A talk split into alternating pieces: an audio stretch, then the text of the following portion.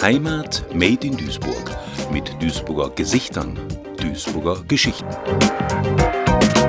Duisburger Gesichter, Duisburger Geschichten im Projekt Heimat Made in Duisburg. Zu Gast heute Petra Müller, ehemals Leiterin der Stelle Schulkultur Kontaktstelle der Stadt Duisburg und jetzt im Unruhestand und immer noch an vielen Projekten und Geschichten in ihrer Stadt, in ihrer Heimatstadt aktiv. Frau Müller, Sie sind aufgewachsen in Marxloh. Natürlich, Marxloh geht durch alle Medien, auch sehr klischeehaft und so weiter. Aber heute haben wir eigentlich ein anderes Thema. Ihre Kindheit in Marxloh, wo haben Sie denn Ihre Bonbons bekommen? Ihre Tüte gemischtes für eine Mark einmal die Woche oder so in dieser Art? Ja, mein Alter merkt man schon daran, dass ich, wir hatten nicht, nicht eine Mark, sondern wir hatten, ja, ich weiß nicht, ein paar Pfennige nur. Und dann sind wir zu Brocki gegangen. Brocki war eine Trinkhalle von Frau Brockmeier. Äh, Frau Brockmeier war damals schon ein bisschen älter. Ähm, und das war übrigens auf der Grillo-Straße gab es das. Äh, denn ich habe, also ich bin auch Made in Marxloh, fangen wir ganz von vorne an. Made in Marxloh aufgewachsen in der Grillostraße, dann umgezogen in die Lohstraße und dann nachher eine Studentenwohnung in der Buschstraße.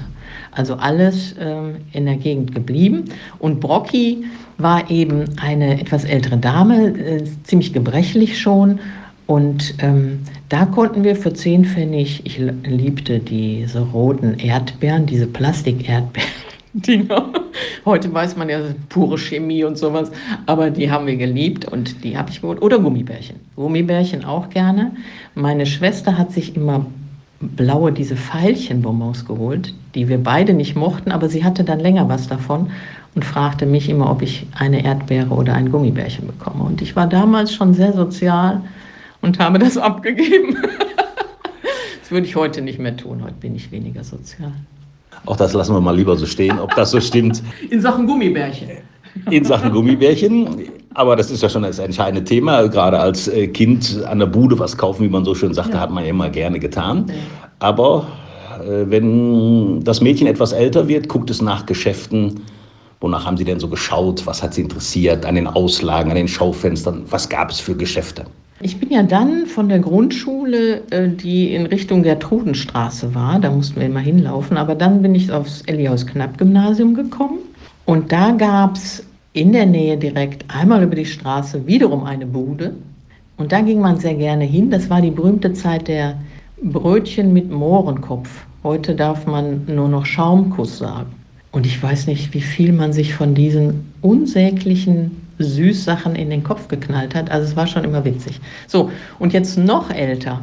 Marxloh hatte ja auch zu, zu meiner Zeit noch, ich bin vom Jahrgang 1958, hatte Marxloh ein wahnsinniges Angebot an, an Geschäften. Also wir hatten alles, man musste nicht in die Innenstadt fahren, man war gar nicht darauf konzentriert, äh, Duisburg City zu fahren, hieß ja damals auch nicht so City, sondern Innenstadt, sondern man blieb in Marxloh, weil alles da war. Man ist mal nach Althamborn rübergelaufen. Althamborn galt damals als ein bisschen feiner noch als Marxloh. Aber Marxloh, wie gesagt, hatte alles. Wir hatten Reformhäuser, wir hatten Parfümerien, wir hatten Buchhandlungen, wir hatten zwei Pelzgeschäfte, wir hatten vier Schuhgeschäfte. Ich sage jetzt mal vier, vielleicht waren es auch noch mehr Schuhgeschäfte. Im Kino gab es übrigens auch noch Damenoberbekleidung von Sinn über ja, was hat man noch? Greve natürlich. Greve hatte auch irgendwann mal so eine Boutique-Abteilung, wunderschöne Sachen, sehr teuer. Konnte man immer ins Schaufenster schauen, so reich waren wir nicht. Ähm, aber man konnte sich Ideen holen und nähte das dann zu Hause nach. Dann hatten wir natürlich Bäckereien. Ich weiß, um die Ecke herum, Grillostraße, auf der Kaiser-Wilhelm-Straße, die Bäckerei Tophofen.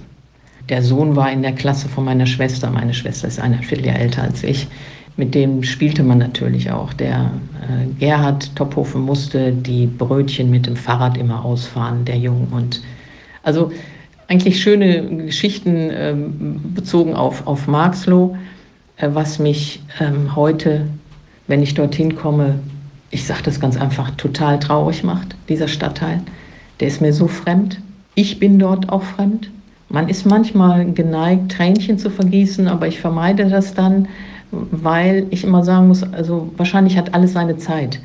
Und ich merke auch, das Traurige hat zugenommen, je älter du wirst und in die Vergangenheit schaust, desto mehr siehst du, wie alles vergeht und dass du auch über kurz oder lang vergehst. Und zum Glück ist ein junger Mensch, denkt er ganz lange nicht an den Tod, nicht ans Vergehen, nicht an Leerstände, äh, nicht an verlassene Wohnungen, sondern der denkt einfach an sein Leben, der zieht seine, also macht sein Studium oder seine Ausbildung, ähm, bekommt eine Familie, sorgt sich um die und irgendwann kommt dann dieses Rückwärtsschauen, was dann in Sachen bei mir, in Sachen Marxloh, ein trauriges Zurückschauen ist, ja. Nichtsdestotrotz, denke ich, können wir uns noch ein bisschen den romantischen und nostalgischen äh, Blick gönnen auf Marxloh, auf diese Zeit. Jede Zeit hat ihren Wert und ihre Änderungen wahrscheinlich.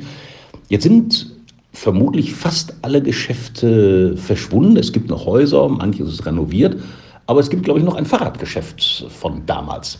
Ja, das ist, äh, das ist immer lustig, wenn man dann durchläuft. Das ist ganz nah an der Pollmann-Ecke auf der Kaiser-Wilhelm-Straße. Burgers heißt das. Also, das kannte ich, das äh, kannten die Generation nach mir. Also das ist schon erstaunlich. Aber alle anderen, die ich so kannte, ich, ich äh, nenne mal ein paar ähm, Straßen und irgendwann werde ich mich mal, äh, Geschäfte meine ich, und irgendwann werde ich mich mal darum kümmern, nochmal meine Mutter zu befragen, die jetzt 88 ist und sich auch noch an Geschäftsnamen erinnert. Also ich denke jetzt mal, ich, ich nenne mal ein paar, um andere Leute auch nochmal darauf aufmerksam zu machen, das vielleicht aufzuschreiben, was wir da alles hatten. Wir hatten die Gatermann-Passage mit einer Apotheke. Wir hatten die Buchhandlung Lenzen. Alle meine Schulbücher äh, hat man da natürlich gekauft. Der Herr Lenzen war ein sehr, ja, in Teilen auch arroganter Mensch. Ich glaube, der hielt äh, alle für blöd, weil er so belesen war. Aber ähm, trotz alledem, das Angebot war toll, wunderbar. Ich wüsste jetzt nicht in Marxloh, äh, wo ich da Bücher kaufen könnte in, in, mit diesem Angebot. Gut, es, ein paar habe ich schon genannt, Greve, Sinn. Ähm, äh, wir hatten natürlich auch Kepa und Woolworth hatten wir auch da. Wir sagten natürlich Wollwort, ist klar. Ähm, wir hatten Sosnowski für die ältere Dame zum Einkleiden. Ähm, wir hatten Parfümerien, ähm, Reformhäuser, zwei Eisdielen, Dolomiti direkt am August-Bebel-Platz gegenüber vom Brunnen. Am Brunnen traf man sich immer mit den anderen Gymnasiasten, äh, Leibniz und so. Ähm, und auch Klauberg-Gymnasium natürlich, die kamen alle dorthin. Also Eisdiele Dolomiti und auf der Kaiser-Friedrich-Straße Filetti. Filetti war eine schöne Geschichte, als er zugemacht hat, stand in der Zeitung, habe ich dort gelesen, muss er gesagt haben, der, der Geschäftsinhaber, ja, er müsse jetzt seinen Laden zumachen, der Türke esse kein Eis. Fand ich ganz witzig. Also es war wahrscheinlich kein Publikum mehr da äh, oder er ist in der falschen Zeit gewesen. Also ich denke mal, heute ist das anders. Da wird Eis auch wieder sehr gerne gegessen. Wir hatten Pelzgeschäfte. Rez war zum Beispiel eins. Äh, das zeigt, wir hatten, ich glaube, das habe ich vorhin schon gesagt, vier Schuhgeschäfte. Ähm, man konnte wirklich äh, von preiswert bis teurer und auch exklusiv in Marxloh einkaufen. Wir hatten auch ein Waffengeschäft, Lohmann hieß das.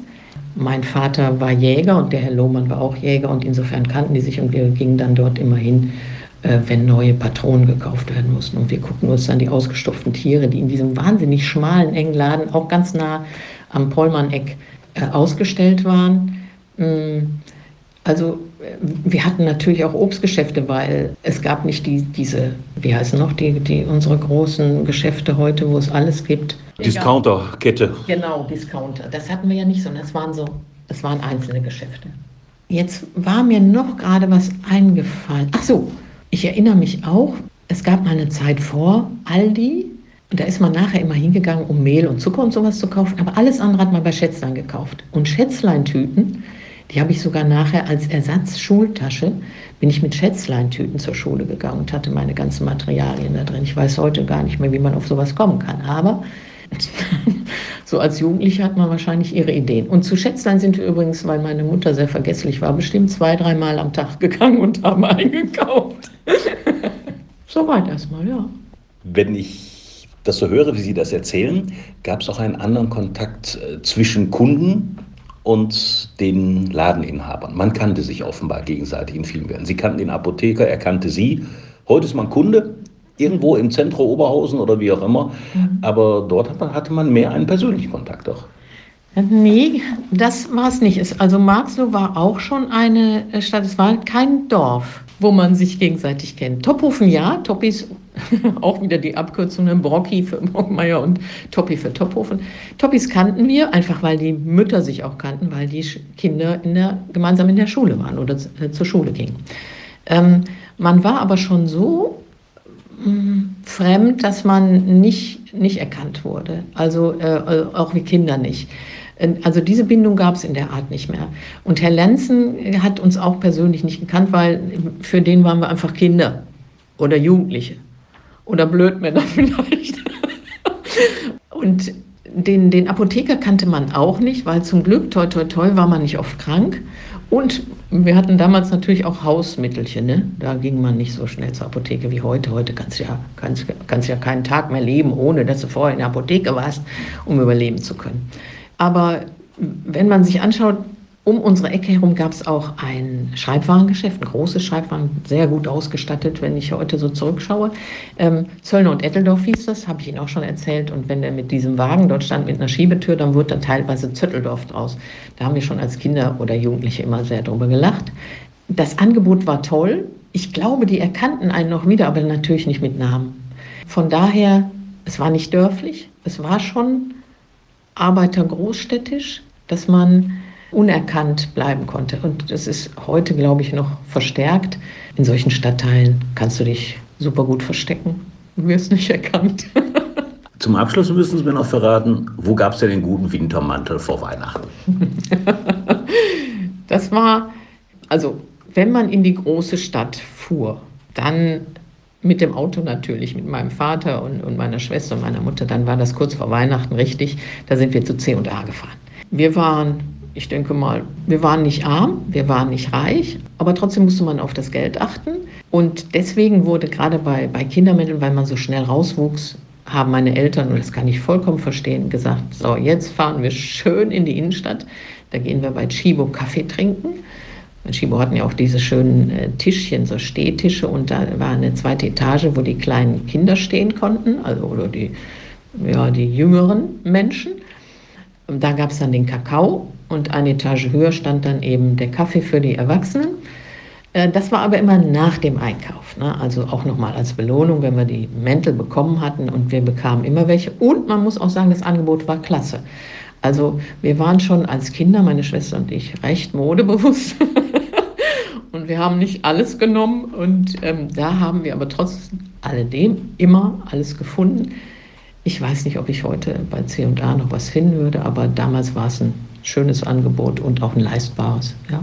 Ich sage herzlichen Dank an Petra Müller für ihre Erinnerungen an äh, Duisburg-Marxloh hier in unserem Podcast Duisburger Gesichter, Duisburger Geschichten. Wir freuen uns auf weitere Folgen. Danke. Heimat made in Duisburg mit Duisburger Gesichtern, Duisburger Geschichten. Ein Projekt des Medienforums Duisburg, gefördert vom Ministerium für Heimat, Kommunales, Bau und Gleichstellung des Landes Nordrhein-Westfalen.